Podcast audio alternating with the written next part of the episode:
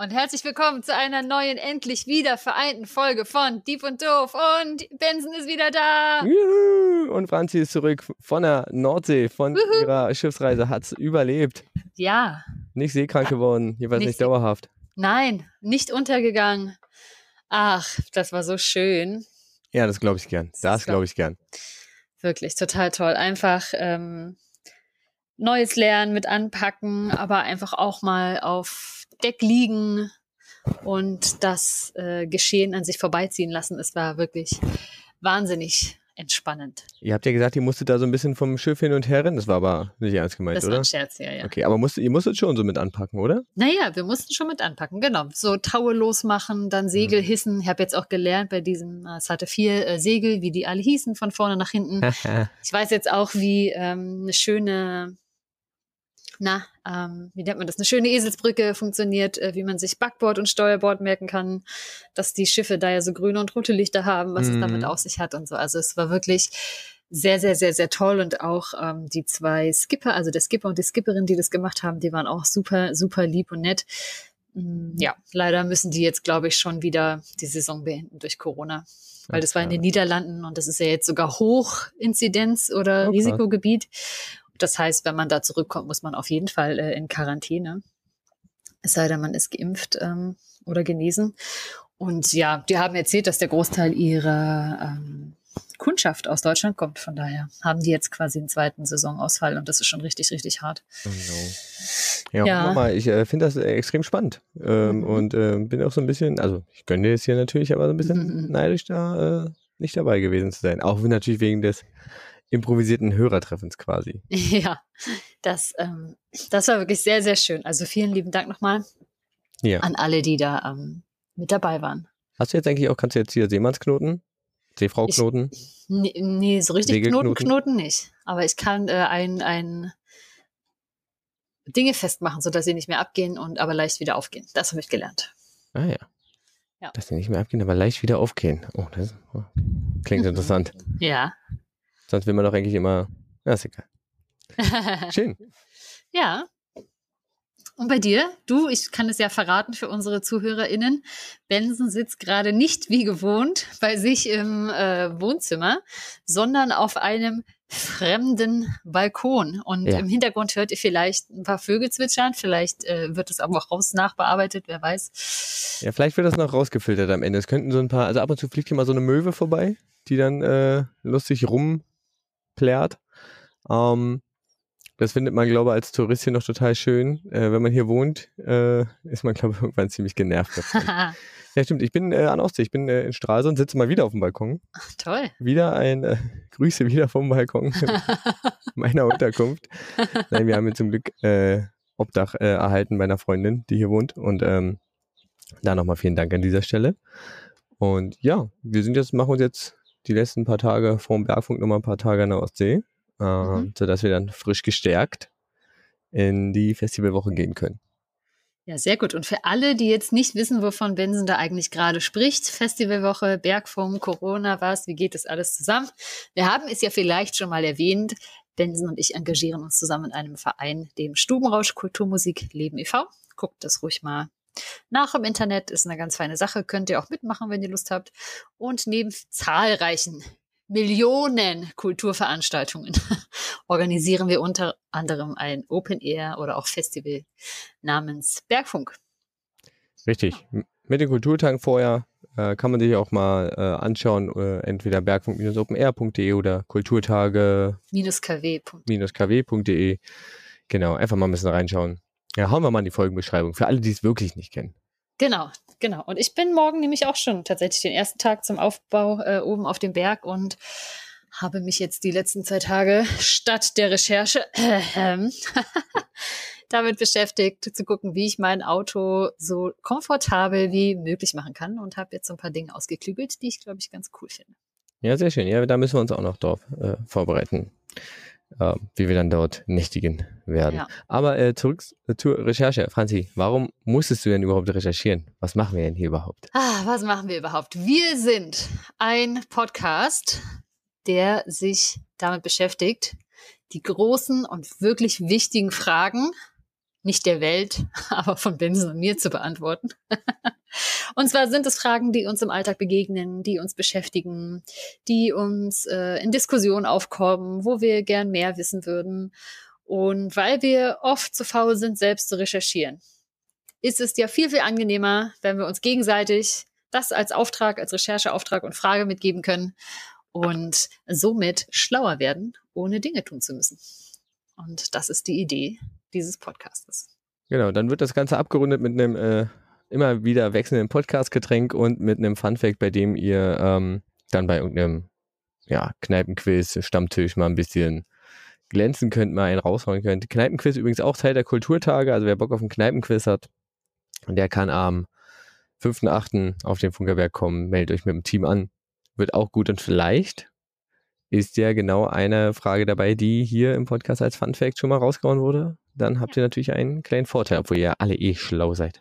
Genau, und wenn ihr das richtig, äh, das The Full Deep und Doof Experience abrunden wollt, ähm, ich moderiere dieses Kneipenquiz sogar. Also wer, wer mein lustiges Gestammel in live erleben möchte, sei hiermit mhm. herzlich eingeladen. Aber Benson, jetzt hast du so ein bisschen was gesagt gerade. Ich habe überhaupt kein Podcast-Getränk vorbereitet. Ich war, so, ich war so damit beschäftigt, dass wir hier gleich irgendwie aufnehmen und klappt es jetzt, klappt es nicht. Jetzt muss ich mal ganz kurz meinen Blick schweifen lassen. Ah, ja, aber außer so einer Rohrperle, glaube ich, schwierig. Ja, ich könnte noch so eine Vitaminbrausetablette reinlegen. Ja, dann könnt ihr das so eine Vitaminbrausetablette. Ich erzähle dabei, was ich habe.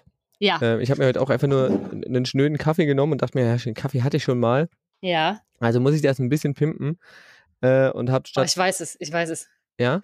Ja. Ist Sag. es wie vom Wochenende? Hast du statt normaler Hafermilch Schokohafermilch reingemacht? Natürlich, natürlich, ja, natürlich. Beste. Ist ein schöner Schokoschino. Jawohl. also ich, für alle, die es nicht sehen können, Ben sieht mich gerade auch nicht. Ich habe hier so ein tolles äh, langes Kabel an meinem Mikro-Headset und stehe damit jetzt quasi gerade auf, bin damit in die Küche gegangen. Unglaubliche anderthalb Meter weiter weg von meinem Platz und lasse mir jetzt ein bisschen Wasser ein. Das oh. hört man sogar. Ja, hier ist, äh, waren heute auch Arbeiten, deswegen kam da gerade noch so schön Luft raus. Mm. Oh, jetzt räumt das Kabel gleich irgendwie was vom Schreibtisch ab. Und was mache ich mir da wohl rein? Ich glaube, ich nehme Zink plus C. Kann man nie genug haben. Zink ist immer gut. Zink ist gut für die Haare, glaube ich. Ich glaube, Zink ist gut fürs Immunsystem. Ach, immer gut. so, da bin ich. Ich habe ein Podcast-Getränk. Schön. Ja. Haben wir Podcast-Getränke. Du äh, Vitaminwasser, ich Kaffee mit äh, Schokohafer. Bestimmt auch irgendwo Vitamine drin. ja, bestimmt, bestimmt. Irgendwo ist da Vitamine, überall Vitamine drin. Herrlich, herrlich, herrlich. Genau. Franzi, ich habe mir übrigens überlegt, wir probieren es ja immer so ein bisschen dilettantisch zu verpacken, immer die, ja. äh, die Beschreibung des Podcasts irgendwie einzubauen. Mhm. Es kommt mir schon fast wie ein Déjà-vu vor. Ah. Ähm, wollen wir das wir sind ja jetzt bei Folge 18, ja schon relativ weit. Ich denke, ab Folge 20 können wir das dann irgendwann mal so ein bisschen kürzer fassen. Ja. Oder schreiben wir uns einfach so einen Text vor, nehmen das einmal auf und spielen das einfach nur ein. Nein, ja, das machen wir nicht. Machen ein neues Intro. Was weiß ich. Ja, okay. Gut, aber hier, die äh, König der Überleitung hat zugeschlagen. Wansi, meine Frage an dich war ja, ja. Äh, und dazu wollen wir ja heute kommen. Ja. Wie entsteht und äh, vielleicht auch welchen tieferen Sinn, Zweck, Verwendung hat denn bitte ein Déjà-vu? Ja, das wolltest du von mir wissen. Das wollte ich von dir wissen, ja. Und ah, das habe ich ähm, recherchiert. Und wie viele Fragen, die du mir stellst, ist die erste Antwort, es gibt keine eindeutige Antwort. Ich habe es mir gedacht. Ah, ich ja. habe es mir gedacht. Sehr gut. Aber das Aber ist das ja der Grund, warum genau. du mich das machen lässt. Richtig. Genau.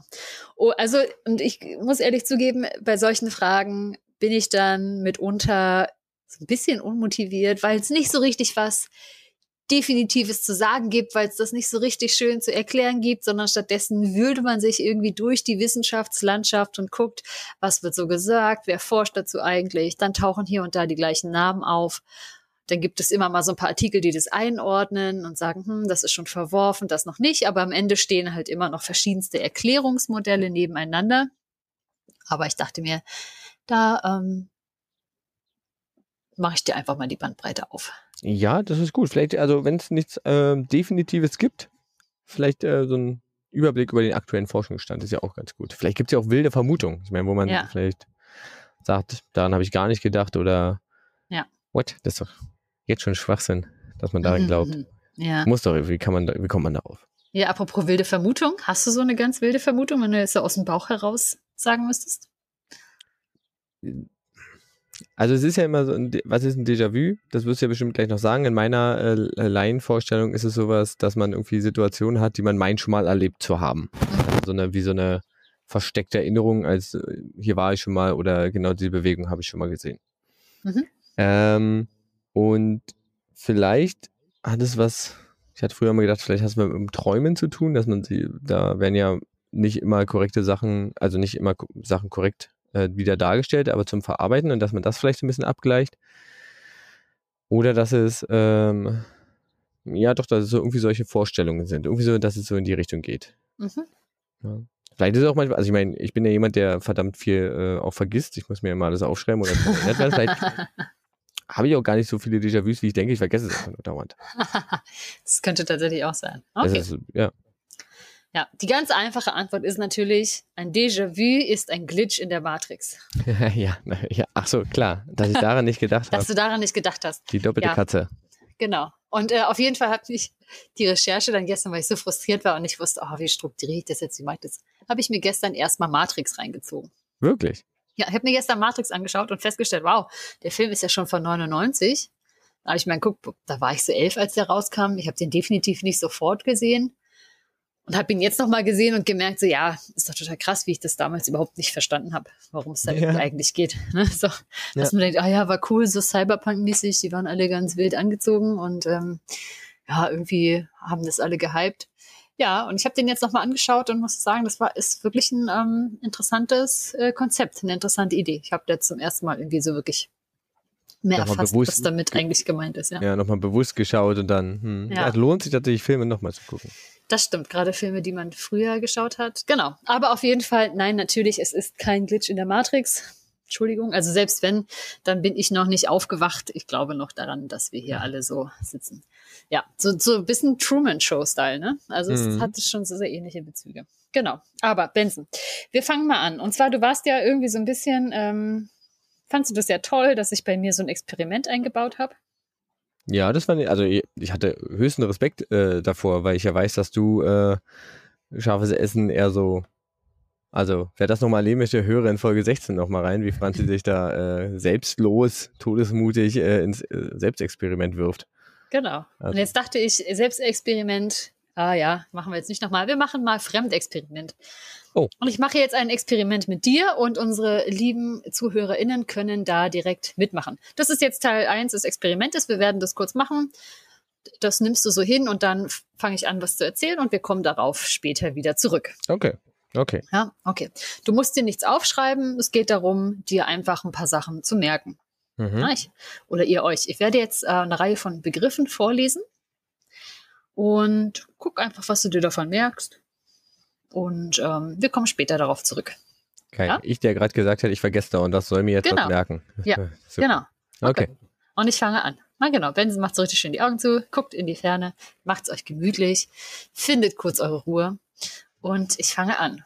Die Worte sind Kissen, Bett, Nacht, Decke, Ausruhen, Liegen, Augen, Traum, Laken, Entspannung, Müdigkeit, Aufwachen, Wecker, Albtraum und Gähnen. Das sind die Begriffe. Ja, Benson guckt nochmal. Okay, super. Ich, glaub, ich glaube nicht, dass ich alle mitbekomme, aber ich ge- gehe gerade nochmal so ein bisschen, Mhm. ich sage jetzt nicht nochmal, aber ich gehe so innerlich nochmal so ein bisschen Genau. durch. Okay. Dann, Benson geht nochmal durch, geht ihr nochmal durch, versucht sie euch zu merken. Und dann fange ich an mit einer allgemeinen Erklärung. Was ist denn ein Déjà-vu? Wie der Name verrät, stammt es aus dem Französischen und bedeutet wörtlich übersetzt so viel wie, so viel wie, oh Gott, schon mal gesehen. Déjà-vu. Déjà-vu ist ein Sammelbegriff für etwas, das die Sensorik von Menschen verwirrt und das Gefühl der Erinnerung auslöst. Na, so hattest du es ja gerade auch schon gesagt. Mhm.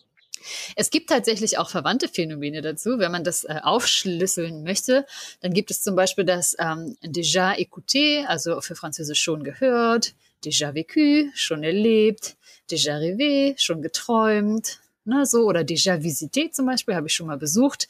Also gibt's ähm, verschiedenste Möglichkeiten. Es gibt auch noch déjà éprouvé, also ich habe das schon mal durchgemacht. Also man kann so ein Déjà-vu und verschiedene Unterkategorien ähm, aufdröseln.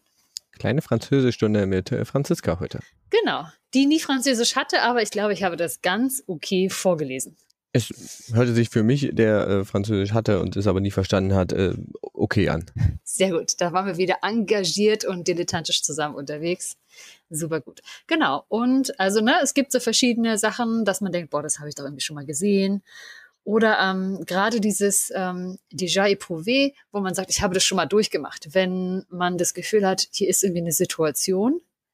Ich sitze zum Beispiel mit Freundinnen am Tisch, wir unterhalten uns über Dinge und ich habe auf einmal das Gefühl, darüber haben wir uns in dieser Konstellation doch schon mal unterhalten. Ich habe irgendwie so eine Erinnerung daran. Hast du auch so ein Beispiel? Ich weiß nicht, irgendwie bist du sicherlich drauf gekommen, das zu fragen. Also ich hatte jetzt kein direktes Erlebnis äh, letztens, aber es ist, ist halt manchmal so tatsächlich so alltägliche Sachen, dass ich irgendwie irgendwie auf der Straße lang gehe und mir denke, ähm, da passiert gerade irgendwas, irgendjemand lässt was fallen mhm. ähm, und also so zwei völlig voneinander unabhängige Personen machen irgendetwas. Mhm. Ja, und wo ich mir denke, ey, genau diese Abfolge von Aktionen habe ich mhm. schon mal gesehen. Also einer lässt was fallen und der andere ähm, stolpert dann in diesem Moment drüber, obwohl das wäre nicht unabhängig oder also, mhm. Aber jetzt so spontan. Also höchstens, dass man mal Gespräche vielleicht schon mal geführt hat, aber das führe ich dann manchmal auf das Vergessene zurück. Ja, ja das kann natürlich auch immer sein, ne? Ja. Genau. Also Menschen, die ein Déjà-vu erleben, haben, wie du schon sagst, ne, das sichere Gefühl, etwas oder eine Situation schon einmal genau so gesehen oder erlebt zu haben. Und ähm, das ist, man nennt es quasi eine Erinnerungstäuschung. Also es ist kein Fehler in der Erinnerung, sondern irgendwie eine Erinnerungstäuschung. Das sagt zum Beispiel der Neurowissenschaftler, hm, das ist geiler Name, Akira Robert O'Connor, und da komme ich später noch zu. Und ähm, es gibt aber tatsächlich vier konkrete Kriterien, dass ein Déjà-vu zum Beispiel davon abgrenzt, ob man jetzt sagt, hm, ich erinnere mich vielleicht einfach nur nicht richtig. Oder man hat es ja manchmal so umgangssprachlich, wenn man sich irgendwie zweimal sieht und sagt, boah, jetzt habe ich aber ein Déjà-vu, nur weil wir uns halt drei Stunden vorher am Tag schon mal an derselben Stelle gesehen haben, weil wir irgendwie in der Stadt unterwegs waren. Ne? Das ist natürlich dann einfach kein Déjà-vu. Und die vier Kriterien sind erstens, ähm, wenn du also dieses Erlebnis hast und denkst, hm, das ist doch schon mal passiert, dass gleichzeitig ähm, trotz der Vertrautheit, die du spürst mit dem Geschehenen oder den Gesehenen, ähm, dann Zweifel ist und man weiß, dass das eigentlich nicht echt sein kann. also glaub, das. Hm, also ich habe dann immer so den Zweifel, wenn ich mir denke, okay, das hast du schon mal gesehen, aber mir fehlt dann halt irgendwie die Erinnerung. Also wo sollte das schon mal passiert sein? Gerade wenn es irgendwas ist, was was mhm. ähm, was wirklich neu ist auch. Ja oder an Orten, wo ich noch nicht war. Ja. Und eigentlich auch ziemlich sicher war, dass ich da wirklich noch nie war, aber dann trotzdem dieses Gefühl habe und das vor allem dieses nicht in der, im Gedächtnis nicht verorten können. Ja, genau. Das ist Teil zwei tatsächlich, diese Ungewissheit, dass mhm. man nie exakt benennen kann, woran genau ein dieses Déjà-vu eigentlich erinnert. Also man hat einfach dieses unbestimmte Gefühl der Vertrautheit, weiß aber, es kann nicht sein und man könnte auch nicht benennen, wo es herkommt.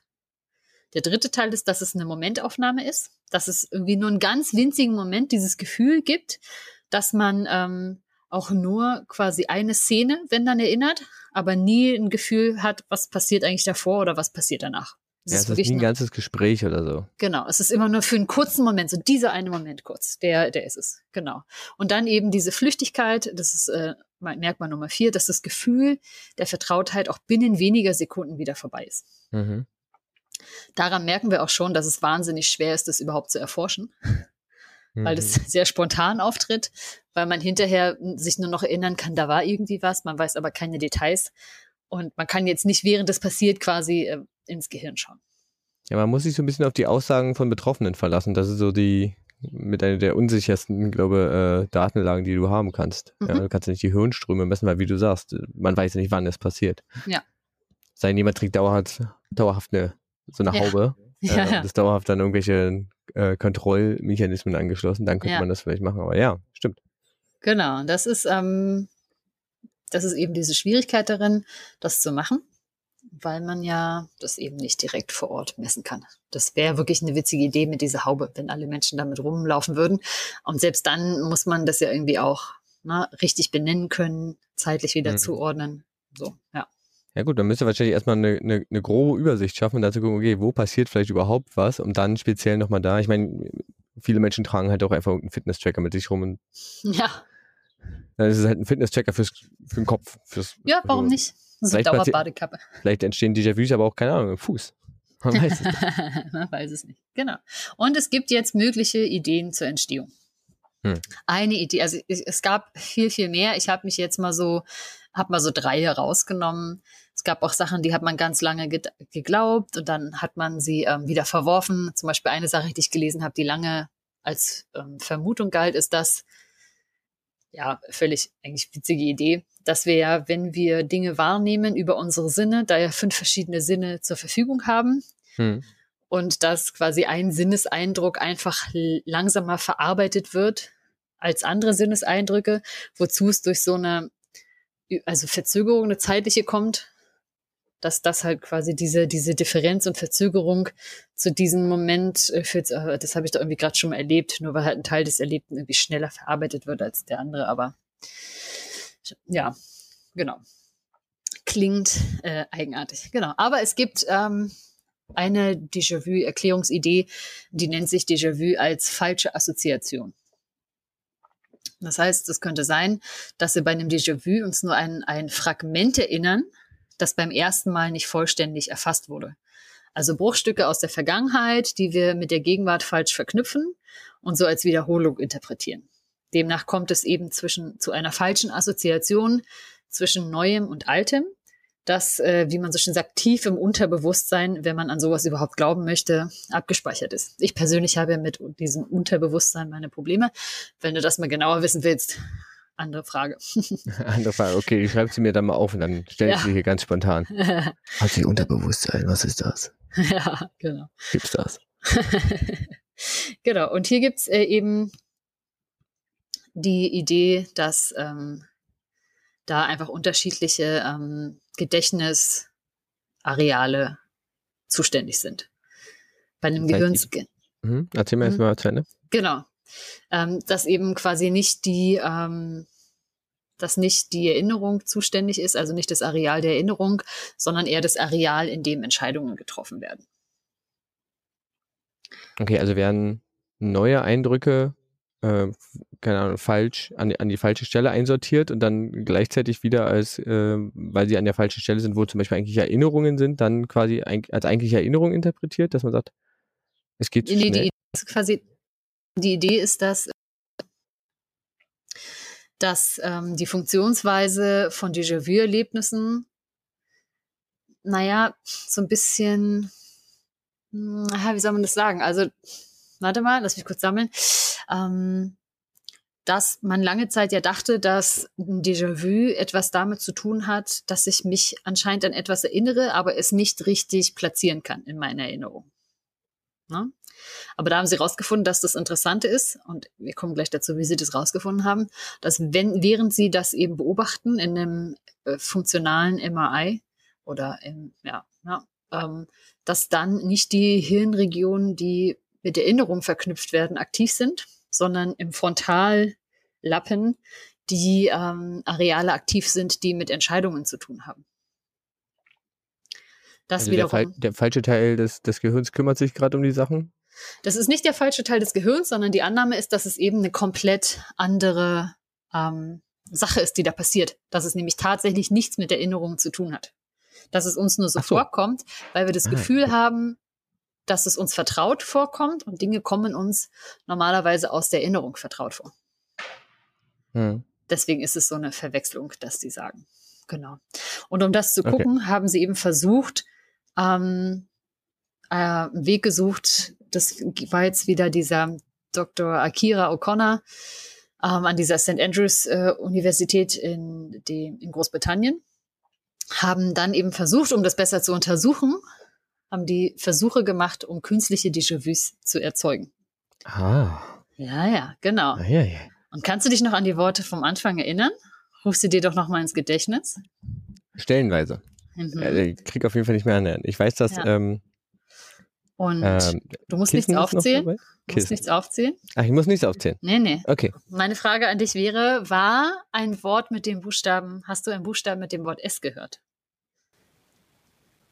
Äh, beginnend oder im Wort direkt? Beginnend. Mm, Lass mich kurz überlegen. Ich glaube nicht. Mhm. War das Wort Schlaf dabei? Entsprechend ja dann nicht. Ist die Frage. Ja, da bin ich mir halt nicht sicher. Aber ich glaube, es waren, ich glaube, es war nicht dabei. Mhm. Ja, das wäre quasi dieses Experiment. Und hast du jetzt irgendwie, wie ist dein Gefühl dabei, wenn ich dich jetzt so frage? Passiert da irgendwas Spannendes? Ja, man kramt irgendwie so ein bisschen drin und also es, es, man ist sich auf jeden Fall unsicher. Mhm. Also ähm, das war auch das, interessanterweise war auch das, das das erste Wort, an das ich gedacht habe, als du gefragt hast, ist ein S dabei oder Mhm. gibt es ein Wort mit S? War Schlaf so das äh, erste, was ich Mhm. damit assoziiert habe. Ja. Und war mir aber ähm, es gab quasi so ein bisschen Synonym dafür, glaube ich. Ähm, Und habe jetzt, hätte mich dann jetzt eher entschieden, also ja, es war eine Unsicherheit auf jeden Fall Mhm. da. Ja, und das ist, äh, also ne, wahrscheinlich habe ich das jetzt nicht richtig gut gemacht und der experimentelle Laborversuch ist wahrscheinlich viel genauer. Ich habe mir das jetzt nur so halb rausgelesen. Und äh, die haben tatsächlich, ist eine Standardmethode, um falsche Erinnerungen auszulösen. Dabei Mhm. werden eben einer, einer Person eine Liste verwandter Wörter genannt, wie Bad Kissen nach Traum, aber Mhm. eben nicht das Schlüsselwort, das sie alle miteinander verbindet. In dem Fall Ah. ist es das Wort Schlaf. Ah, okay. Und ähm, vielleicht, vielleicht war jetzt auch nicht genug Zeit, aber wenn Personen manchmal später dazu ähm, interviewt werden, neigen sie dazu, auch zu glauben, dass sie das Wort Schlaf auch gehört hätten.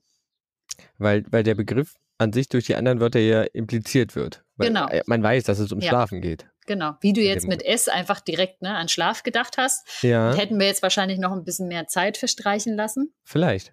Hättest du vielleicht auch gesagt, ja, Schlaf, ja doch. Ne? Also je mehr Zeit dann irgendwie noch Hm. vergeht, genau. Hm. Und eben um dieses Déjà-vu-Gefühl zu erzeugen, wird eben gefragt, ob man so ein Wort äh, mit dem Buchstaben S gehört hätte. Das sagen tatsächlich noch total viele, dass sie das nicht gemacht haben. Aber wenn man dann eben noch mal später gefragt wird, ob sie das Wort Schlaf gehört hätten, konnten die meisten sich daran erinnern, dass sie es nicht gehört haben. Aber gleichzeitig hat sich das Wort komisch vertraut angefühlt. Hat's auch. Also es war, ähm, auch wenn es kurz hintereinander war, war ich mir bei dem zu sagen, äh, mit dem Überlegen, okay, war ein Wort mit S dabei? Nein. Aber auch durch die Frage, durch die implizite Frage, war das Wort Schlaf dabei, weil es nach so einem konkreten Wort gefragt wurde, war ich schon, oh Gott, hast du es jetzt doch vergessen? Hast, oh, war es jetzt doch dabei? Erinnerst du dich jetzt doch nicht dran? Und dann gehst du so durch und denkst, na klar, es passt, wie du sagst, es erklärt das Mhm. Ganze, es passt rein. Es könnte, es, wenn es da gewesen wäre, wäre es total logisch. Es ist jetzt kein Wort, was irgendwie, ähm, Aus was der da aus der Liste rausfallen würde oder so. Ja. Ja, stimmt, du hast recht. Genau. Und äh, während das gemacht wurde, waren die halt in so einem äh, funktionalen MRI und haben eben gesagt, ja, dass sie eben so eine seltsame Déjà-vu-Erfahrung hatten. So dachte ich so, ah, warte mal, habe ich das schon mal das Wort Schlaf gehört oder nicht? Hm. Da hatten, hatten die 21 Freiwillige in ihrem Scanner ähm, und konnten eben beobachten, dass ähm, die erwarteten Areale wie der Hippocampus, den hattest du ja auch schon beim letzten Mal, Mhm. dass der quasi mit der Erinnerung zu tun hat, dass der überhaupt nicht involviert war in diesem Ach, krass. Prozess. Also, dass der schon halt geguckt hat, okay, war ein Wort mit S dabei, schon Erinnerung, aber dass er mit diesem Gefühl, hm, Schlaf, so diese Assozi Assoziation, dass er da ähm, nicht involviert war. Mhm. Genau, sondern stattdessen waren, wie gesagt, die frontalen Bereiche des Gehirns involviert, die an der Entscheidungsfindung ähm, beteiligt sind. Die waren aktiv. Und er glaubt eben, also es ist halt wirklich ein Glaube, er kann es natürlich nicht beweisen oder sein Team, dass eben die fr- frontalen Regionen des Gehirns wahrscheinlich, es ist ne, viel, viel könnte, hätte, wer weiß, die Erinnerung überprüfen und Signale senden, wenn es eine Art Erinnerungsfehler gibt. Zum Beispiel halt einen Konflikt zwischen dem, was wir tatsächlich erlebt haben und was wir glauben erlebt zu haben. Mhm. Und deswegen sagt er, dass es darauf hindeuten könnte, dass während eines Déjà-vus eine Art Konfliktlösung im Gehirn stattfindet. Das wiederum Ah ja. sagt Stefan Köhler von der Universität in Ontario, Kanada. Krass, also so ein Schutzmechanismus eigentlich. Mhm, ja, und Sie sagen eben, dass das, ähm, wenn sich das bestätigen sollte, dass es ein Zeichen dafür wäre, dass, ähm, dass quasi das Gedächtniskontrollsystem unseres Gehirns gut funktioniert und dass wir weniger wahrscheinlich ähm, äh, Sachen falsch erinnern. Ja. Und das Spannende ist nämlich auch, dass beim Déjà-vu, wenn man ja meinen würde, das sind Erinnerungsfehler, dass das mit, mit zunehmendem Alter auftritt. Es ist tatsächlich aber eher andersrum, dass das äh, in jung, jüngeren Jahren häufiger auftritt. Ja, vielleicht, weil in jüngeren Jahren der, der Kontrollmechanismus noch fitter ist als der, also, in, also das nicht, man sagt ja im Allgemeinen, mit dem Alter wird das Gedächtnis vielleicht ein bisschen schlechter. Mhm. Aber das auch, also vielleicht kannst du auch auftreten, dass mehr Konflikte kommen, aber dass auch diese Kontrollfunktion einfach abgenutzter ist. Vielleicht. Mhm.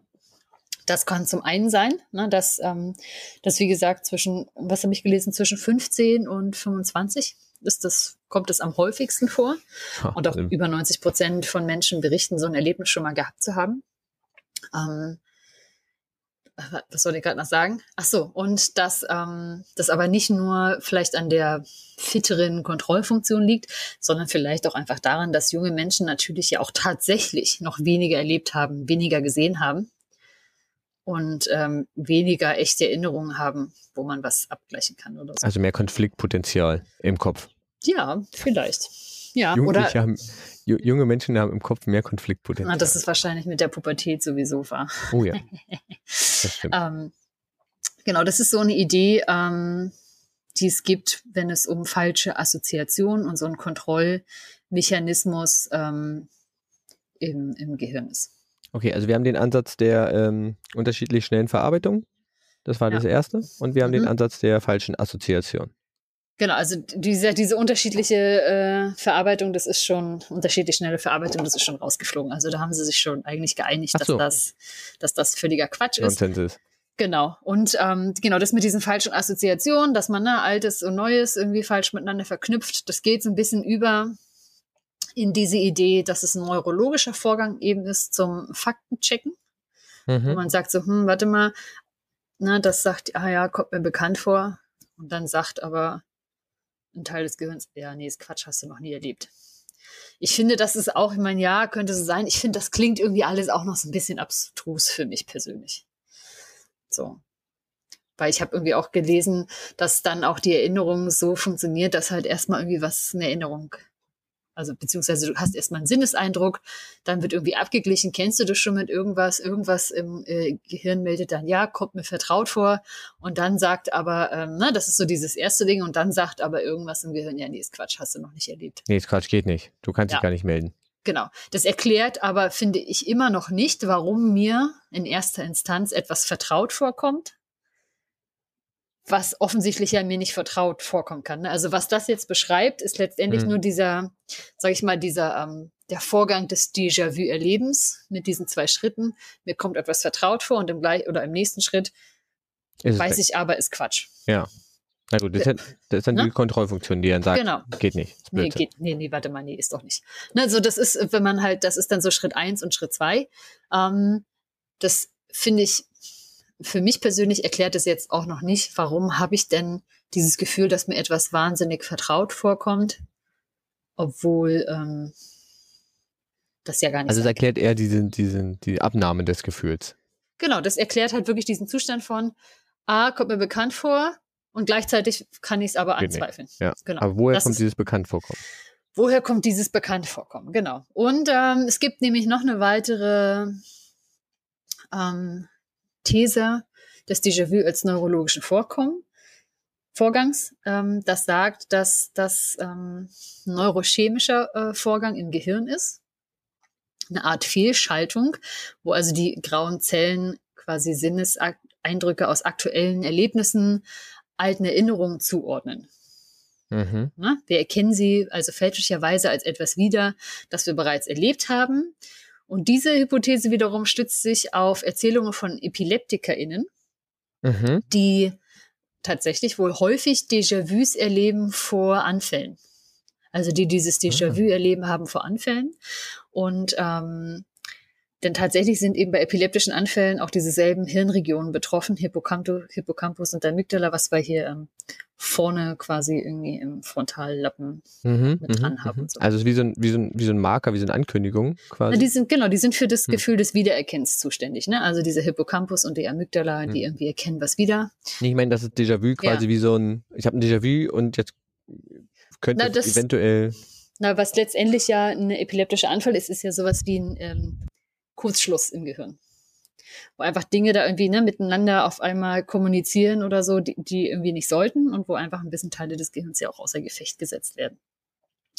Und ähm, deswegen ist die Idee, dass dadurch quasi falsche Erinnerungen verursacht werden. Aber das ist ja wiederum das, was dieses Team von diesen Andrews sagt, dass das wahrscheinlich falsch ist. Mhm. Dass halt keine falsche Erinnerung ausgelöst wird, sondern dass wir einfach dieses Vertrautheitsgefühl haben und das Gehirn aber dann sagt, nee, ist nicht richtig. Okay. Ja, es ist, es ist, ich finde auch, es ist sehr, sehr irgendwie schwer, ne, wenn man jetzt auch nicht so ultraform ist, wie das Gehirn eigentlich mhm. Dinge tut. Ähm, ja, und dann fand ich es noch ganz spannend. Es gab noch wiederum andere WissenschaftlerInnen, die versucht haben, Déjà-vu-Erlebnisse mit Hilfe von Virtual Reality zu erzeugen. Mhm. Und in dieser Studie berichten TeilnehmerInnen, dass sie Déjà-vu-Erlebnisse hatten, wenn sie durch das Virtual Reality Videospiel Sims bewegt sich haben. Und ja. zum Beispiel zuerst in einer Szene waren, das war ein Garten, war irgendwie gestaltet mit hier und da ein paar Büschen und ein bestimmter Weg zu laufen. Und ähm, wenn diese Szene dann vom Aufbau eins zu eins übernommen wurde und nur zum Beispiel Büsche gegen jetzt Schrott oder so mit andere Umgebungs, ähm, Merkmale. Ja, genau. Genau, Ausgestaltung. Also das ist quasi die Lauf- und die Anordnung, die Map ja. quasi, dass die gleich war, aber dass die Elemente, wie es ausgestaltet wurde, unterschiedlich waren. Dass sie da das Gefühl hatten, hey, hier war ich doch schon mal, aber mhm. gleichzeitig wussten, aber ich war doch nicht auf so einem Schrottplatz hier, noch nicht in einem Level.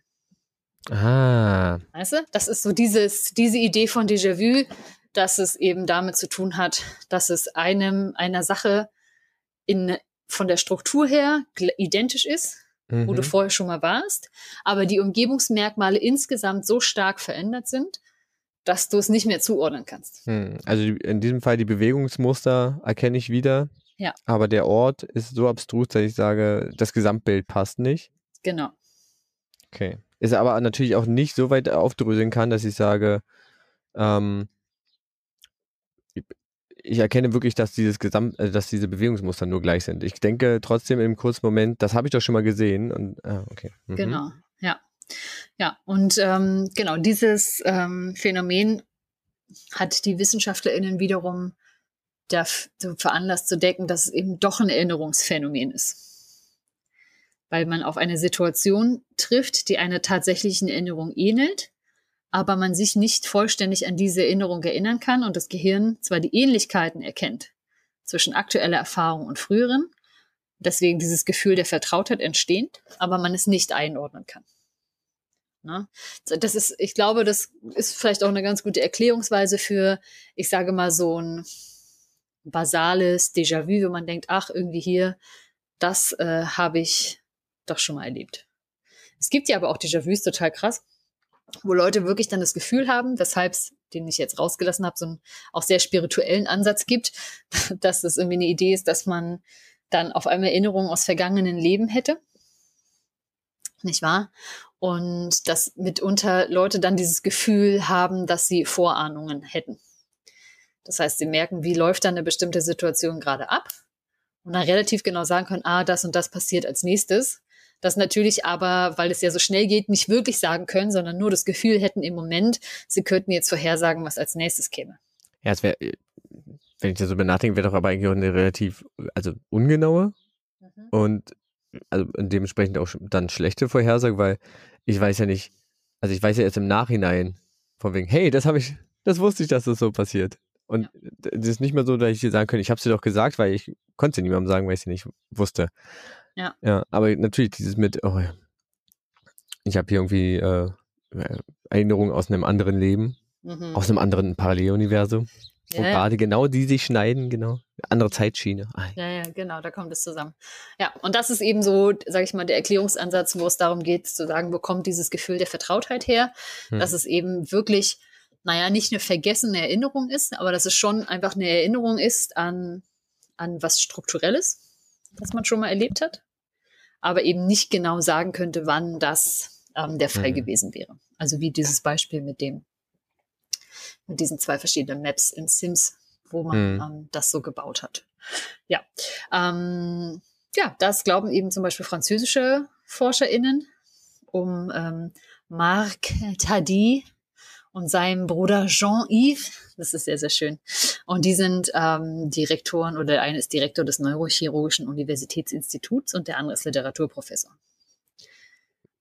Ja. Die, und ich ja, finde. Also Neuro hätte ich das, glaube ich, auch eingeordnet. Literaturprofessor weiß ich nicht, ob ich ja. jetzt gerade da gefragt hätte nach dem Déjà-vu.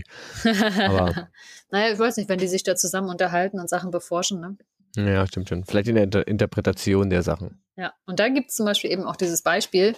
Ähm, zum einen der vergessenen Erinnerung, aber was ich noch gerne einbringen möchte, einfach auch aus, sage ich mal, Dingen, mit denen ich mich beschäftigt habe, viel, wenn es eben darum geht, wie, wie nehmen wir denn eigentlich die Welt wahr, wenn wir mal uns nicht so sehr auf diese, ähm, sage ich mal, vereinzelten oder vereinzelbaren Hirnprozesse fokussieren, sondern ähm, da wäre zum Beispiel auch ein schönes Beispiel, das ich ähm, gelesen habe.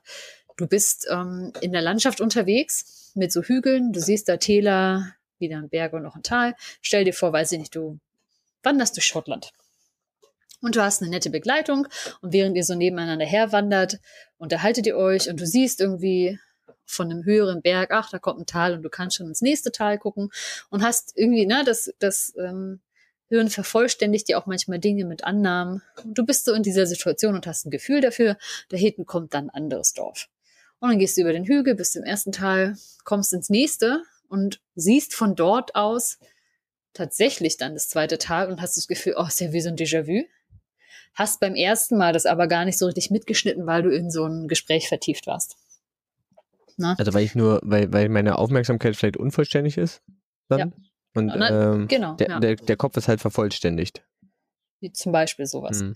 Und gleichzeitig gibt es eben auch die Annahme, zum Beispiel eben in der neuen Phänomenologie, wo sich mit äh, Phänomenen beschäftigt wird, dass das Wahrnehmung eben nichts ist, was aus Einzelheiten besteht. Na, dass während wir zum Beispiel jetzt hier sitzen oder während ihr uns zuhört, passieren ja ganz, ganz viele Dinge um einen herum. Man nennt das dann, es ist chaotisch mannigfaltig. Hm. Es, kann, es kann sehr, sehr viel sein. Und nur wenige Bedeutungen oder Bedeutsamkeiten aus der aktuellen Situation haben wir gerade einzeln parat, so dass wir sie direkt benennen können. Wir können uns natürlich den Einzelheiten zuwenden und versuchen immer mehr, immer mehr Einzelheiten daraus zu explizieren. Aber es wird uns nie gelingen, alles zu explizieren.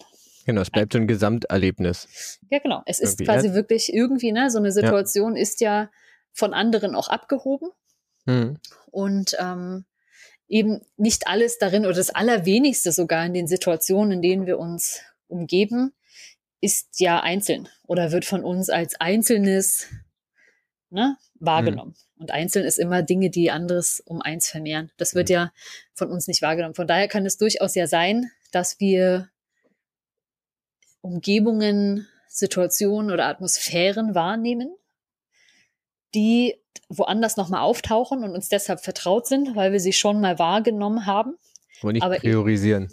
Nicht priorisieren, nicht explizit ihre Bedeutung irgendwie ne, uns ähm, hervor, also uns hervorgerufen haben, so dass wir schon sagen können, das ist vertraut, wir haben es schon mal erlebt, aber wir können es eben nicht explizieren und sagen, das war das, weil wir es eben in der ersten Situation, in der wir es wahrgenommen haben, auch nicht expliziert war. Hm. Das hatten wir ja in der, in der, in der Filmriss-Folge so ein bisschen, diese, äh, genau. wie entsteht eine Erinnerung, dass man sich meistens so an, ich erinnere mich an den Kneipenabend, ja. der aus äh, den Gesprächen, den Getränken äh, und den Gerüchen und den Eindrücken anderer irgendwie einzeln besteht, aber als Ganzes erinnere ich mich an diesen Kneipenabend, dann weiß ich halt von einigen Sachen noch was.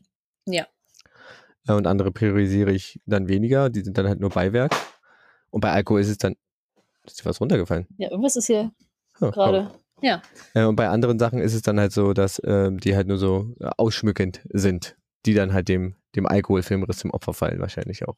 Genau, ja. Ja. Ne, Und das wäre so, fände ich auch eine Idee von, ne, wenn man sich mal wirklich jetzt davon verabschiedet, dass man die Welt immer in ihre Einzelteile zerlegen kann, dann finde ich, ist das Déjà-vu an sich gar kein sehr besonderes Phänomen mehr, sondern eher was, wo man davon ausgehen würde, dass einem das natürlicherweise ja passiert. Ne? So. Ja, es könnte so ein bisschen ähm, haben dann in dieser, auch in der Komplexität der Eindrücke und Erinnerungen und sowas. Ja. Und dass man dann vielleicht so Erinnerungsbausteine hat, die man selbst nicht für wichtig erachtet, aber die dann irgendwann wieder rausgekramt werden. Hm, Ja, man und was ähnliches hat. Ja, und es gibt ja auch die Theorie, dass Erinnerungen zum Beispiel jetzt nicht explizit als Einzelerlebnisse irgendwo im Kabinett oder äh, Ordner XY im Hirn abgespeichert werden, sondern dass Erinnerungen quasi in Situationen gespeichert sind.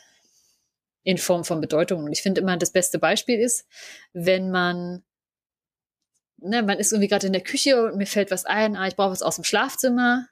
Dann gehe ich irgendwie aus der Küche raus, ich gehe durchs Wohnzimmer durch, ich gehe in den Flur und habe dann diese Schwellenamnesie, gehe dann irgendwie, stehe im Schlafzimmer und erinnere mich nicht mehr.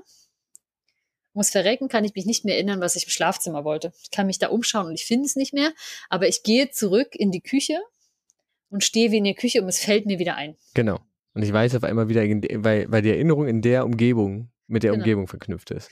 Genau, ne? Hm. Und das ist eben so diese Idee, dass Erinnerungen in bestimmten Situationen gespeichert sind. Und so kann es eben sein, dass ich zum Beispiel, wenn ich mit Freundinnen am Tisch sitze und denke, und ich habe mit, ne, mit denen schon mal so einen netten Abend verbracht und irgendwie in dieser Situation sind die und die Dinge eben passiert und gesagt worden. Und das kann ja manchmal sein, dass es nicht unbedingt der Inhalt ist, sondern es kann vielleicht sein, es ist die Konstellation der Leute, es ist die Atmosphäre, die da herrscht. Ne? Wie, wie, wie fröhlich, ausgelassen, aufbrausend ist es? Hat es eine gewisse Ernsthaftigkeit oder so? Dass dies alles Dinge sind, die wir ja schon spüren und irgendwo ja auch wahrnehmen, aber vielleicht eben nicht explizieren als Bedeutung, sodass wir sie als einzelnes Benennbares zur Verfügung haben, sodass wenn wir dann wieder in der Situation sind mit äh, Freundinnen, und das kann ja eine sehr, sehr ähnliche Zusammensetzung sein, einzelne Leute können aber auch variieren, aber wenn ich das Gefühl habe, hm, wir sind, da ist nochmal das Gefühl, die Atmosphäre ist irgendwie wieder ähnlich, dass wir eben merken, oh, das kommt uns vertraut vor und deswegen kann man es aber nicht direkt ähm, sage ich mal, festnageln auf etwas, weil das, was uns da vertraut vorkommt, ist vielleicht wirklich einfach eine, ein atmosphärischer Charakter oder so. Also es gibt so eine gewisse Schnittmenge zwischen zwei Situationen, die dann halt irgendwie. Hm. Genau. Ja, deswegen ist es ja auch immer so, dass man bei dem Déjà-vu ja meistens nur, wie du sagst, nur so bestimmte Sachen Mhm. ähm, sagt, das habe ich schon mal gesehen, aber nie das große Ganze. Ja, wie die Bewegungen, Ab Abläufe, aber dann vielleicht nicht genau an diesem Platz oder ja. Ja, Genau. verstehe schon. Ja. Du siehst dann diesen Bewegungsablauf, aber alles andere, was in dieser Situation noch enthalten ist, dafür hast du ja gerade überhaupt keinen Blick, Mhm. sondern es, es, es verengt sich ne, auf so, so einen ganz kleinen Teil, der auf einmal sehr, sehr bedeutungsvoll wird. Der sich so sehr, sehr heraushebt, aber auch sofort eigentlich wieder absinkt in dieses Chaotische, sodass man es halt nicht direkt greifen kann. Es ist so ein kurzer Impuls, wie so eine Situation ja auch aus ganz vielen kleinen partiellen Situationen immer besteht, die so parallel ablaufen. Und genauso schnell, wie sich, sage ich mal, einem so eine Bedeutung zeigt und sich bedeutsam auf einmal anspürt, genauso schnell ist sie eben auch wieder weg. Und man steht dann da mit dem Gefühl, hä? Irgendwie kam mir bekannt vor, aber ich bin mir ganz sicher, dass wir so hier noch nicht zusammen waren. Aber es war vielleicht einfach nur ein kleiner Aspekt von all dem, was in Situationen so enthalten ist, der mir vertraut vorkommt. Ja, schön. Mhm. Ähm, cool. Äh, müssen wir dranbleiben, wahrscheinlich. Müssen wir mal ein bisschen vielleicht, machen wir jetzt, wir, wir merken uns das mal jetzt Folge 18 und dann machen wir einfach in Folge 118, machen wir die Frage einfach nochmal. das, das merkt dann keiner, dass es. Das ist, das habe ich- das hat Franzi schon mal erklärt. Vielleicht ist, ist der Stand der Forschung ja dann auch schon weiter. Aber ja, es sind ähm, äh, ganz, äh, eigentlich ganz tragfähige und ähm, auch nachvollziehbare Ansätze, die da ähm, vollzogen werden. Aber scheinbar ist es ja noch eine, ein Mysterium. Was eben daran liegt, dass es natürlich A, ne, schwer zu erforschen ist. Ja, schwer re reproduzierbar. Also sonst, ich kann halt. Schwierig, Experimente da zu machen, wenn, ich, wenn der Effekt, den ich untersuchen will, halt so, so unregelmäßig und so unvorhergesehen äh, und so willkürlich auftritt. Ja, und gleichzeitig, ne, das finde ich ja in der Forschung ist oft sehr, sehr schwierig, wenn man höchst subjektive Eindrücke versucht, mit so sehr, sehr standardisierten und objektivierbaren Methoden einzuordnen. In, sein, in seine Einzelteile zu zerlegen und dann einzuordnen und zu erklären. So. Ja.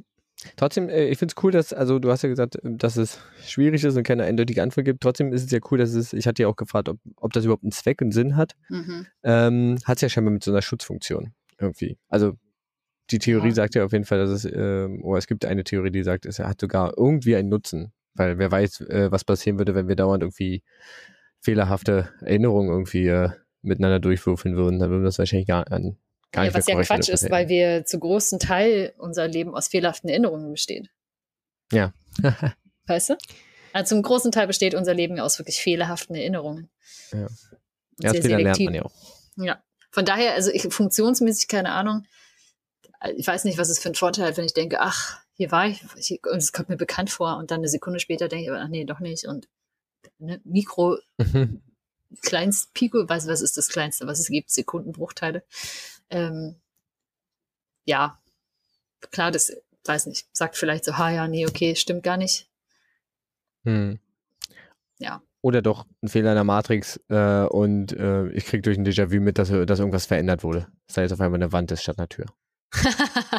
vielleicht das, das äh, ja, vielleicht sind die Fenster auf einmal auch zugemauert und man weiß das dann eine Sekunde vorher, dass man jetzt gucken kann, wo, was ist jetzt eigentlich. Wo, wo ein alternativer Gang ist, ja. ja, ja. Genau. Äh, genau, also hier, äh, Neo, wenn du das hörst, call me. Ja, Benson ist ja was ganz Großem auf ich bin da. Scheiß auf Hohlerde und Reptiloiden. Die Matrix ja. ist es. ja. Ja, vielen Dank, dass du dich da äh, schlau gemacht hast. Ja, gerne. Und probierst hast, so ein bisschen äh, aufklärerisch tätig zu werden, ein bisschen zu entwirren. Hm. Ich glaube, ich habe, also währenddessen, ich kann dir mal sagen, ne, meine, meine, ich habe mich, während ich das gerade erzählt habe, nochmal neu sortiert, weil ich gemerkt habe, oh Gott, die Dinge sind ja ganz anders zusammenhängend, als ich das hier in der Reihenfolge hatte. Von daher, falls es ein bisschen verwirrend war, ja, ich habe mich zwischendrin auch verwirrt und simultan versucht, es wieder einzuordnen und zu sortieren. Ja, wenn Leute äh, das hören und sagen, ähm, Déjà-vu ist total einfach zu erklären, meldet euch doch bei uns. Ja. Oder wenn ihr noch andere Theorien habt. Ähm, wir, wir äh, lesen eure Vorschläge gerne. Ja, genau. Gut, Franzi, dann wieder, aber mal äh, vielen Dank. Gerne, gerne. Äh, für deine Recherche. Dann mhm. ähm, kommt jetzt mein Part. Fun Fact. Kleinen Fun Fact. Und ähm, ich habe einen, ich bin mir aber ziemlich sicher, dass du das weißt, deswegen habe ich einen zweiten vorbereitet. Oh, yes. Okay. Und zwar, Franzi, ich weiß, dass du, ich weiß, dass du es hier als Podcast-Getränk auch schon mal hattest. Und zwar mhm. ähm, bist du ja eine ähm, Anhängerin äh, des Gin Tonics. Ja. Oder? Okay. Ja, könnte man so sagen. Könnte man so sagen. Mhm. Ist dir denn die Entstehungsgeschichte des Gin Tonics bekannt? Oh, wir hatten das schon mal als Kneipenquizfrage. Hatten wir das schon mal als Frage? Das hatten wir schon mal als Kneipenquizfrage. Okay, dann fassen wir es hier nur noch mal zusammen. Aber erinnerst du dich vielleicht noch dran? Das ist die Frage, ob ich mich daran erinnere. Also ich glaube, es war als Medizin gedacht. Abwehrmittel ja, gegen irgendwas. Das geht schon mal in die richtige Richtung, ja. Mhm, also es war die Idee, ich glaube, dass man, oh, ich weiß nicht mehr, welchen Teil konnte man jetzt gut benutzen, den Gin oder den Tonic, das weiß ich jetzt nicht mehr. Bei eins von beiden war doch irgendwie den Geschmack des anderen besser zu machen oder so, ne? Genau, das ist, das ist im Kern eigentlich so die Sache. Genau, eins wurde als Medizin benutzt und weil es genau. gut schmeckte, wurde es mit dem anderen gemischt. Ja. Ähm, ich kann mir nur vorstellen, dass der Tonic so alleine so doof geschmeckt hat. ja, das ist genau, das ist auch richtig. Also der Gin, Gin Tonic wurde ähm, im Laufe des 17. Jahrhunderts durch die Briten erfunden, mm. ähm, um ihn als Vorbeugung gegen Malaria zu trinken. Ja, Malaria. Ja, denn genau. ja, Großbritannien, äh, Indien, britische Kolonie und ähm, das im Tonic enthaltene äh, Chinin war tatsächlich bis 1940 der einzige Wirkstoff, äh, den man kannte, der gegen Malaria wirkte. Ah ja, genau, so war das. Und ähm, das Chinin im Tonic sorgt halt für diesen bitteren, bitteren Geschmack. Und weil aber Gin natürlich total, äh, man kennt sie ja, London Dry Gin ist ja eine britische äh, ja. Spirituose, ja, mhm. haben die einfach gesagt, ja, dann schütten wir da einfach mal ein bisschen Gin rein, dann wird das schon, wird das schon besser. Und äh, fanden sie auch und so entstand der Gin Tonic. Das heißt, mhm. streng genommen ist äh, Gin Tonic äh, Medizin wenn man das Sehr möchte. gut. So wie früher ja generell äh, Alkohol oder Spirituosen oft in ähm, Apotheken gebrannt äh, wurden ähm, und dann als Medizin verkauft wurden. Aber hilft es denn jetzt wirklich? Äh, ist, es, ist es genauso gut wie eine Malaria-Impfung? Das heißt, wenn ich mich Malaria impfen lasse, gehe ich einfach da in so ein Land und bin nonstop auf Gin Tonic und dann geht ja, das auch. Oder ziehst du einfach so eine Spritze Gin Tonic auf und nein. ich, ich, also ich habe jetzt keine Wirksamkeitsstudie hier, aber wahrscheinlich. Äh, nein, ich glaube nicht, dass es das ist. Aber ja, Gin Tonic äh, ist ein, also eigentlich der Tonic ja. ist ein, ähm, ein Wirkstoff gegen, oder das Chinin im Gin Tonic ist ein Wirkstoff gegen Malaria, also eigentlich Medizin. Ist so ein bisschen wie, wenn man Kindern irgendwelche bittere Medizin in so einen Zuckerwürfel packt. Mhm. Äh, ist das hier das, die Version für Erwachsene. Sehr gut. Ja, aber es schadet ja auch nichts, wenn man in solchen Ländern unterwegs ist, zusätzlich zur Impfung mit Gin Tonic vorzubeugen. Ja, ich weiß nicht, wie der Alkohol sich mit der Impfung verträgt. Ah, na gut, dann halt nur das Tonic. So, schmeckt ja mittlerweile auch besser. Ja, das geht auch schon. Okay. Wollen wir noch, soll ich noch einen zweiten? Ja, bitte. Ja, okay. Das ist einer, den habe ich mir wirklich, äh, ich glaube, bei Folge 3 oder so oder 1 sogar schon aufgeschrieben. Den, der oh. liegt, steht relativ weit oben auf der Liste. Mhm. Und zwar, ähm, ganz andere Richtung. Äh, Im Winter möchte man sich ja gern warm anziehen. Ja. Und äh, ein Kleidungsstück, was man da ganz, äh, was man da immer ganz gerne aufzieht, ist eine Mütze, weil über den Kopf verliert man ja relativ viel Wärme. So, jeder von uns kennt natürlich äh, und hat glaube, ein ambivalentes Verhältnis dazu. Als Kind hatten wir sie alle, die Bommelmütze. Ja. So. Die hält schön warm, gerade wenn sie von Oma oder Opa gestrickt wurde. Ja. Die Frage ist natürlich, aber was hat denn die Bommel da oben für eine Funktion? Ach, die wärmt geil. doch gar nicht. Was ist das denn für eine geile Frage? Ja, warum hat die Bommelmütze eine Bommel? Überhaupt was? mal darüber nachzudenken. Okay, ich soll ja nicht immer so schnell antworten. Also ein Hinweis ist ja schon mal, also eine Wärmefunktion hat sie natürlich nicht. Ja, das ist klar. Ähm. Haha. Also, jetzt haben wir alle genug Zeit gehabt nachzudenken. Also ich hätte jetzt so zwei Ideen. Na dann, hau raus. Die eine wäre, dass, äh, wie du schon gesagt hattest, man Bommelmützen ja immer eher Kindern aufgezogen hat. Mhm. Dass die einfach besser zu sehen sind. Fallen noch mal so ein Stückchen höher. Und deswegen auch immer in so grellen Farben, ja. Ja, genau. Ja. Und das zweite wäre tatsächlich, weil ich habe das oft das Problem bei Mützen, dass die so an den Haaren dann hochrutschen. Und vielleicht gibt die Bommel einfach so ein Stück Gewicht, dass die Mütze sich nicht so an glatten Haaren, ich weiß nicht, ob ihr dieses Problem kennt, du vielleicht nicht als Kurzhaarfrisurenträger, aber bei glatten, offenen Haaren schiebt sich die Mütze einfach immer von alleine hoch und hängt dann immer über den Ohren. Sehr, sehr zuverlässig und vielleicht die Bommel als Gegengewicht, dann, dass die ähm, Mütze ein bisschen weiter unten bleibt, obwohl eine Bombe nicht sehr schwer ist. Also ich glaube, beide Antworten sind Quatsch. Ich bin sehr, sehr, sehr gespannt auf die richtige Antwort. Ich, ich finde die Interpretation sehr schön. Ich, ich, glaube tatsächlich, dass der erste Grund, Kindern sie aufzusetzen, um sie zu erkennen, tatsächlich ähm, eine Funktion ist, die die Bombe hat. Ja. Und äh, die auch gern von äh, Eltern genutzt wird, aber sie ist tatsächlich nicht äh, ursächlich für das Anbringen dieser Bommel. Mhm. Ähm, und Teil 2, oh, Antwort 2 finde ich auch sehr schön, aber du hast es ja selbst schon gesagt, die Bommel hat relativ wenig Gewicht. Ja. Ähm, wenn man sich das mal überlegt, wo Bommelmützen ganz gerne auch aufgesetzt werden, in welchen Berufen zum Beispiel, fällt dir noch was ein? Ich wollte sagen, beim Skifahren, aber. Ja. Aber ist ja kein Beruf. In welchen Berufen wird eine Bommelmütze aufgesetzt? Nee, keine Ahnung. In welchen Bereichen? Okay, also ich bin ja hier in Stralsund an der Küste ja. und äh, bei Seefahrern sind Bommelmützen tatsächlich Ach. relativ verbreitet. Und zwar geht das wohl darauf zurück, dass ähm, französische Seefahrer sich irgendwann äh, diese Bommel an die Mütze genäht haben. Mhm. Aus welchem Grund? Warte, das kann ich jetzt nochmal raten. Ja. Damit sie äh, gewarnt werden, wenn irgendwas Hohes ist. Ist das ähnlich wie mit den Zipfelmützen im Bergbau? Das, das, das, das geht schon in die richtige Richtung, aber nicht nur gewarnt werden, sondern tatsächlich auch geschützt werden. Ah, ja. Dass wenn sie sich nämlich äh, unter Deck befinden und bei Raumseegang mit dem Kopf an die Decke anstoßen, ah. dass da ein Puffer dazwischen ist. Ah. Ja, man hat dann noch nicht so an Helme gedacht, aber so ein Helm ist Witzig. ja auch starr und dann rast es da auch im Gern und so, so, so eine weiche Bommel. Mhm. Die war tatsächlich dafür gedacht, dass es so ein äh, Kopfschutz für französische und dann später auch äh, andere äh, Seeleute äh, ist, wenn sie unter Deck arbeiten und bei starkem Seegang dann sich auch mal den Kopf stoßen. Ach. Ja, deswegen sind die auch immer so groß und flauschig. Ja, Verrückt, das habe ich noch nie tatsächlich äh, mit Seemännern mit Bommelmützen in Verbindung gebracht. Ich kenne halt nur diese, diese, die modernen Dinger, die sind ja doch eher alle ohne Bommel und die Mütze, die ja, bis ja. über die Ohren geht. Ja, ja, genau. Aber tatsächlich, also wenn ich mir ähm, wenn man so alte Darstellungen sieht und auch so Comics oder so, so diese ältere, andere Zeiten oder so, so Darstellungen, dann finde ich, sieht man es schon, so die Bommelmütze. Ach, verrückt. Ja. Kommst du immer auf solche Fakten, Benson? Ich weiß es nicht, es ist viel zu lange her, aber ich fand es halt irgendwie, es ist irgendwann mir vorbeigeflogen. Das ist so geil. Ich finde immer, du hast die besseren Funfacts. Also meine Funfacts sind ja immer ein bisschen lame, habe ich manchmal das Gefühl. Ja, na gut, das mit dem Gin Tonic war ja jetzt auch, also wussten vielleicht noch nicht alle, aber ich weiß, dass ich Ja. bei, bei dir natürlich auf eine Expertin treffe. Oh, den Bommelmützen-Fakt. Also wenn ihr das hört, den glaube ich auf jeden Fall fürs nächste Quiz. Oh, jetzt habt ihr es gehört. Ja, also Punkt das könnt ihr ja schon mal einheimsen, wenn ihr da das seid. ist natürlich genial. Ja, es wird Okay. nämlich vielleicht auch, ja, mal sehen. Ich guck mal. Gut, Franzi, dann sind wir auch durch, oder? Für heute. Ja. Du brauchst nur noch so ein Fräkchen zurück. Stimmt. Ach, dachte, ich könnte mich drum drücken.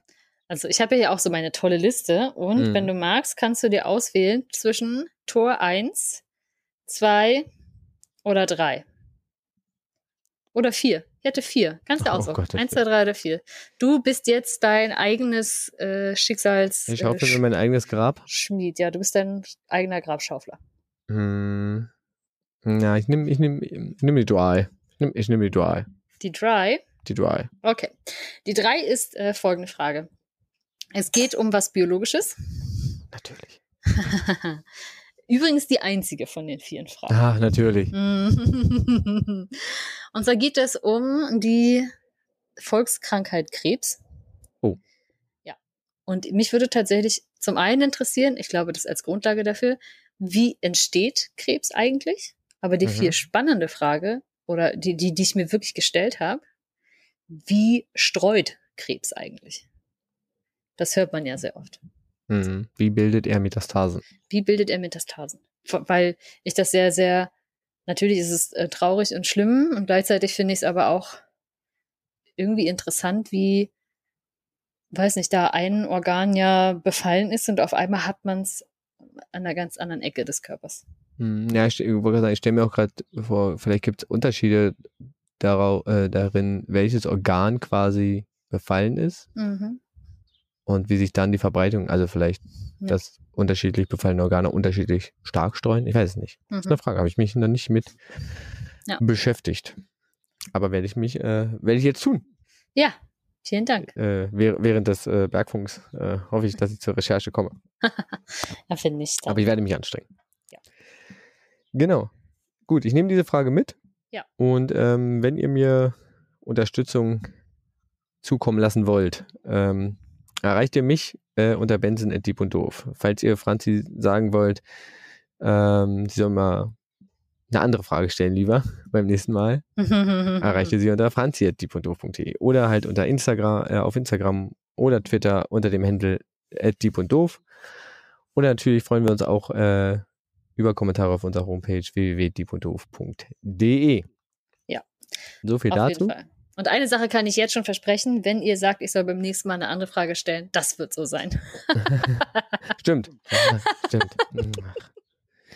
Sitter braucht er gar nicht schreiben. Benz braucht Urlaub. Ich brauche So, Urlaub. Ich du bin machst ja gerade Urlaub. Urlaub. Urlaub vom Urlaub. Urlaub vom Urlaub. Urlaub Ja. vom Urlaub. Gut, wenn ihr uns mal live sehen wollt, äh, kommt, zum, kommt zu den Kulturtagen. Ja. Checkt das mal aus. Ähm, die Veranstaltungen unter, den, äh, unter der Woche sind meistens kostenlos und äh, man kann einfach so hinkommen. Da freuen wir uns sehr. Mhm. Äh, für die glücklichen äh, Ticketinhaberinnen beim Bergfunk freuen wir uns natürlich auch auf euch. Und ähm, ja, dann wünschen wir euch noch eine schöne Woche.